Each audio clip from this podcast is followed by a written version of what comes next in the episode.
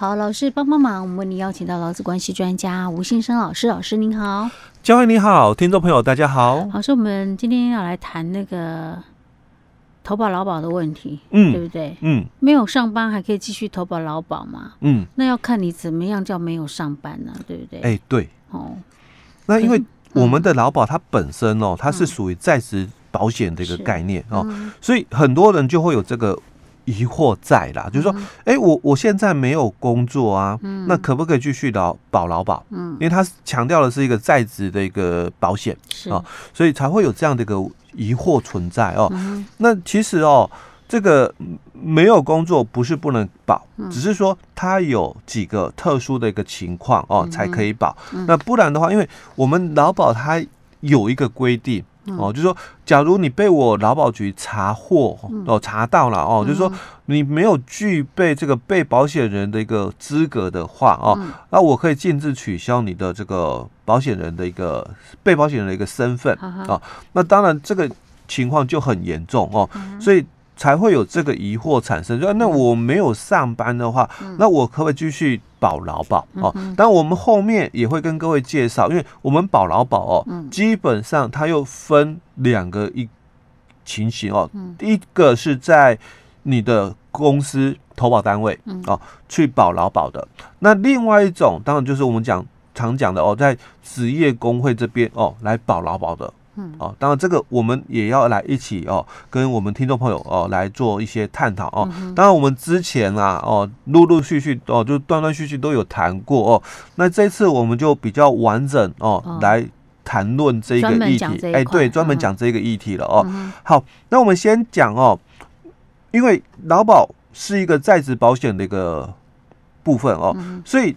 没有工作的话，哦，照理来讲应该就没有劳保。哎，对，哦，但是他有几种情况哦，是例外，是例外的。第一种，你在服兵役的情况下，嗯，哦，或者是你是被公司给派出去哦，出国考察研习的，那在国外，哎，对，在国外的。那第三种就是因为你是伤病，有你有请假的留停的哦，那。第四种哦，就是因案停职的啊，那或者是被羁押，还没有经过法院判决确定的，都可以继续来投保哦。那我们再细分一点，其实就在我们劳保条例里面的第九条哦，跟九之一条哦，它有清楚去谈到特殊的一个加保的一个样态。本来我们是有。工作才可以保，嗯，但是在我们的劳保条例里面的第九条跟九之一条，他已经清楚的跟我们讲哦，哪种情况哦，你可以继续保劳保。就刚提到第一个，应征招服兵役的，嗯，那第二种就是你是受公司啊派遣出国考察、研习或者是提供这个服务的，你可能到国外去。工作提供劳务的，但这一点哦，我必须特别去谈论，因为实务上现在很多是这种样态。你说哪一种？就第二种，出国考察、研习或提供服务，服务哦。后面这个，哦出国提供劳务。那如果你是公司派出去国外提供劳务，因为我们现在有很多的台干嘛，哦，你到了这个国外的分公司那边提供劳务哦，但我。是母公司这边派出去的哦，所以我在台湾，我有所得，有收入，所以我有投保。哦，我是对的。但有一种哦，你可能是直接被国外的公司挖角出去的，但他在台湾哦，他是没有所谓的公司形态的。那像这种的话，就不算，就不符合我们这里所提的哦，派遣出国考察。研习或者是提供服务，台湾的公司派你出国提供劳务，那你才符合我们第九条里面的第二款的一个标准，你可以继续参加劳保。那如果你不是，而是被挖角，国外的这个公司把你挖角出去了哦，那你没有资格。哦，在我们的这个台湾保劳保，因为我们的劳保它限定的范围是台澎金马，是。哦，嗯、所以你没有符合这一段的话是不行哦。我、嗯、后面我们再来谈哦，因为有很多哦，他也是自己想办法，嗯，哦，自己想办法的哦，自己想，哎，对，有很多人他自己想办法的哦。那到底合不合法？这这个真的有讨论的空间哦。那第三种情况哦，就是因伤病那请假，所以导致哦留职停薪了。嗯哦，那普通伤病没有超过一年的，就是我们的劳工其他规则里面规定的哦，你可能请假了伤那个普通病假。但是可能你假已经都用完了，接着你把你的事假、你的这个特休都用完了，你可以申请留职停薪啊。那这个留职停薪当然就以一年为期了哦。所以在我们那个劳工请假规则第五条说，哎，你可以请这个留职停薪哦。那这就我们讲伤病留停哦。那如果你是这种伤病留停的话哦，那我们就是让你哦。继续哦，可以保劳保啊，但最长不可以超过一年哦。嗯、那如果是职灾没有超过两年，也是哦。所以他这里就讲了两种情况哦。嗯、那接着第四款哦，就谈到在职劳工哦，只要你这个超过了六十五岁继续工作的话，那你也可以哦来参加我们的劳保，因为我们的劳保它有规定上下的一个年纪，最年轻的。就是十五岁嘛，啊，那年纪最大是六十五岁，所以他说年满十五岁以上六十五岁的老公哦，应该以他的这个雇主或者是所属的团体或者是所属的机构为投保单位哦，来参加我们的劳保。那如果你超过了六十五岁，当然你可以继续保。那他讲的是你要有工作哦，继续工作的一个部分哦。那第五款就谈到是因案停职或者是被羁押，那在法院哦还没有这个判决确定以前哦，你都可以继续来保劳保。那这个是在我们第九条里面哦所提到的几种情况哦。那九之一条它是又另外一个。的例外哦，例外中的一个例外。我说这个劳工哦，他参加这个劳保的年资，所以这里讲的是劳保年资哦。你可能在这一家公司只做了三年，可是你整个哦，你参加劳保的年资，你超过了十五年，这样也可以哦。所以它不是讲说你公司的年资，而是你劳保的年资哦。你劳保的年资有十五年了，那如果你被这一家给支遣了，嗯，那。你想要继续哦参加劳保，也可以在原来的投保单位那边继续办理参加普通事故保险，一直到你请这个这个符合了哦劳保的退休金为止。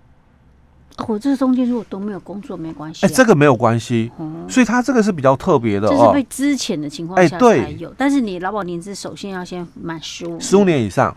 哦，所以他强调的就是。劳保的年资，而不是你在这家公司的年资哦哦。那你如果被这家公司给资遣，那你想要继续参加劳保可以哦。所以他讲说，由原来的投保单位为他来参加普通保险啊。那这里只强调是普通事故保险，就是我们的劳保它有这个普通事故跟职灾哦。所以你没有工作嘛，你没有职灾。OK，哦，所以这个。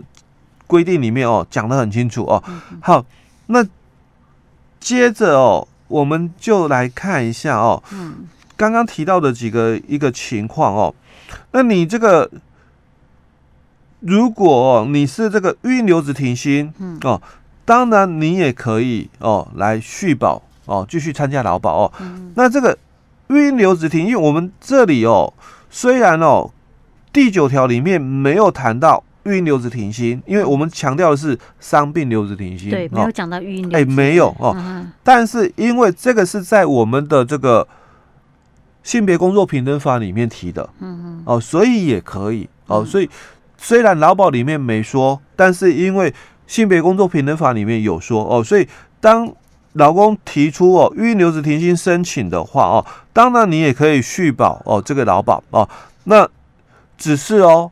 你的这个保费，嗯，公司啊负担额哦，还有员工负担额嘛，我们还有是有这两个区块哦。那公司负担的部分，公司不用付，由政府吸收这个保险费用。是，那员工自己要缴的个人负担的部分哦，还是要缴，只是说他可以哦，就是说。暂缓缴纳，三年后哦再一次缴纳也可以哦，因为毕竟你在这个预留职停薪期间，你可能没收入哦，所以我们让你个人负担的这个劳保的一个费用哦，可以暂时不用缴纳，等到哦，你可能因为我们预留职停薪哦，最长是这个两年，嗯，所以他说等到哦，你这个任职之后了，所以他说三年后哦，再一次缴纳就好，嗯，哦，就是让你这个有一些的这个收入以后，你再慢慢还给政府哦，但是。这个时间哦，是一次缴纳，三你这个停缴期间的这个劳保的保费哦，一次缴纳的哦。所以老师，但如果说像有些人请育婴留职停薪的话，公司就只会自动帮他办退保。哎，其实哦，不应该。对呀、啊，因为你干嘛给他办退保？退保他可能有些员工自己也不知道。哎，那他可能假设他一次就给他请到两年，那这两年时间他不就劳保就？就对，那他这样年资就会中断。嗯、如果你让他续保劳保的话，嗯、他的年资哦就不会中断。嗯，他就算是续保，他那个保费也是政府出的嘛，对不对？对，所以企业哦、嗯、基本上没有任何的成本，因为你的劳保健保哦跟劳退你都不没有，嗯。哦，政府帮你吸收了雇主的劳保健保的这个雇主负担额，嗯、那劳退它是一个停缴的、嗯、哦，那。再来这一段期间，因为留职停薪，嗯、所以员工的薪水你也不用给，嗯、所以对企业来讲，嗯、他基本上没有负担的，是哦，嗯、所以你不应该停人家的这个劳保。要不然的话，你你应该要跟员工知会一下，哎、对，要让他知道。那你你你要你要自己你要停呢，你要停我帮你停嘛。啊，如果你要继续，我就继续帮你。只是说相关费用你要自己支付这样子。而且这个费用哦，嗯、在这个留职停薪期间哦。嗯他哦，公司也不用暂时先帮员工支付，因为我们的员工负担额哦，都是公司先预缴给政府，是再从员工的薪水里面扣。嗯，所以我们的这个性别工作平等法里面，它也就规定了。老公如果申请预留职停薪的话，他个人的负担额，嗯，他也可以等三年之后再一次缴纳。哦，所以对。于你企业来讲，你根本就没有任何的一个费用产生哦，所以你应该是要同意人家，因为如果员工他要嗯。继续保的时候哦，那公司基本上是不可以拒绝人家的哦，因为这样子也保障他啦哦，就是说在留职停薪期间哦，他的这个。保障哦，还是有。那甚至有些哦，嗯、一开一次就申请了这个两年的留职停薪，那可能也会在留职停薪期间怀孕。嗯，哦哦，呃，那如果你给他停保的话，嗯、那他影响很大呢，生育给付就没了。是，OK，好，这个所以这个是我们老公自己要注意的。哎，对对，OK，好，老师，这个是呃这种情况，这是劳保条例里面的。第九条跟九十一，还有包括一个我们另外再补充的预孕留职停薪部分，欸、对不对？对，我们还有其他的还没有讲哦。嗯，OK，我们下一集再跟大家分享。好。